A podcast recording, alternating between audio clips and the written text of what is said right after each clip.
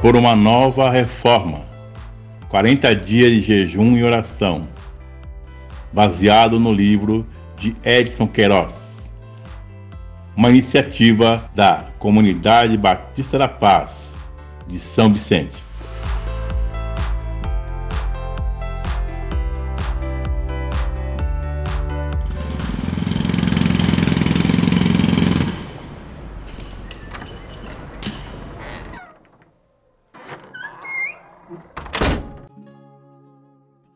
Dia 32 O cristão ora com sabedoria. Parte 3 Proteção física e espiritual. Dá-nos hoje o pão de cada dia, e não nos deixeis cair em tentação, mas livra-nos do mal. Porque teu é o reino, o poder e a glória, para sempre. Amém. Mateus 6, 11 a 13. Jesus Cristo está edificando sua igreja, que é composta por um povo que vive seus princípios e depende de Deus em todas as circunstâncias. Nessa parte da oração do Pai Nosso, ele nos ensina a orar por proteção física e espiritual. 1. Um, Deus nos sustenta a cada dia. O Sermão do Monte fala fortemente da nossa dependência de Deus em tudo. Em um dos textos, o Senhor Jesus diz para não nos preocuparmos com o que comer ou vestir, que está ligado com essa parte da nossa oração. Este é um ensino que também vai contra a mentalidade da cultura onde vivemos. Temos a tendência de acumular bens e recursos, com medo do dia de amanhã. Isto mostra, em algumas situações, que não estamos confiando que Deus cuidará do amanhã. O sustento e cuidado de Deus são diários, assim como era o maná para o povo de Israel. Eles não podiam guardar o maná porque apodrecia. Jesus ensina que devemos pedir a Deus o pão nosso de cada dia confiando que Ele é fiel e nos dará tudo o que precisamos. Todos nós temos experimentado a cada dia o cuidado e a provisão de Deus, e devemos ter um coração agradecido. Quando oramos, dá-nos hoje o pão de cada dia, estamos reconhecendo a fidelidade de Deus e a nossa dependência dele.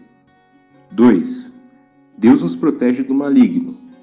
O Senhor Jesus foi tentado como qualquer um de nós mas a Bíblia diz que ele nunca pecou. Hebreus 4,15. Isto mostra que ele sabe o que é tentação, e aqui ensina que devemos pedir ao Pai que não nos deixe cair nela e nos livre do mal.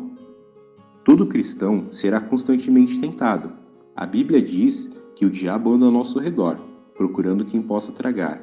1 Pedro 5,8 Devemos orar confiando na promessa de que Deus controla as tentações não sobreveio a vocês tentação que não fosse comum aos homens. E Deus é fiel. Ele não permitirá que vocês sejam tentados além do que podem suportar.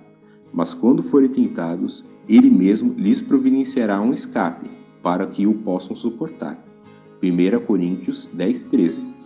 Que tremenda bênção saber que Deus não permitirá uma tentação além das nossas forças, mas com ela Ele dará o escape. Neste processo de não cair em tentação, Deus nos dá duas armas. A primeira é a armadura de Deus. Finalmente, fortaleçam-se no Senhor e no seu forte poder. Vistam toda a armadura de Deus, para poderem ficar firmes contra as ciladas do diabo, pois nossa luta não é contra seres humanos, mas contra poderes e autoridades, contra dominadores deste mundo de trevas contra as forças espirituais do mal nas regiões celestiais. Por isso, vistam toda a armadura de Deus, para que possam resistir no dia mal e permanecer inabaláveis, depois de terem feito tudo. Assim, mantenham-se firmes, cingindo-se com o cinto da verdade, vestindo a couraça da justiça e tendo os pés calçados com a prontidão do evangelho da paz. Além disso, usem o escudo da fé com o qual vocês poderão apagar todas as setas inflamadas do maligno. Usem o capacete da salvação e a espada do Espírito, que é a palavra de Deus. Orem no Espírito em todas as ocasiões, com toda a oração e súplica. Tendo isso em mente, estejam atentos e perseverem na oração por todos os santos. Efésios 6, 10 a 18. A segunda é a resistência afirmada na fé. Portanto, submetam-se a Deus. Resistam ao diabo e ele fugirá de vocês. Tiago 4:7. Estejam alertas e vigiem. O diabo, o inimigo de vocês, anda ao redor como leão, rugindo e procurando a quem possa devorar.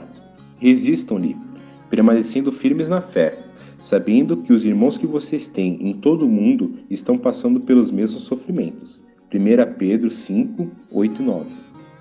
Isto indica que quando caímos é por causa da nossa maldade, fraqueza espiritual e escolhas erradas.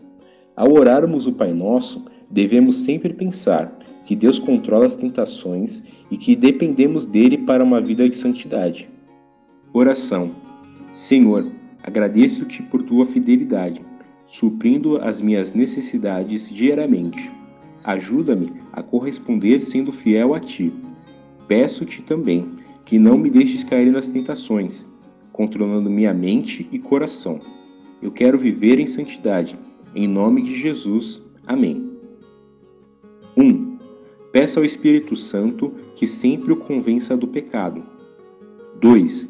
Peça a Deus que o revista da sua armadura para resistir às tentações. 3. Ore pela nova reforma, que cada cristão tenha um coração agradecido e saiba controlar as tentações.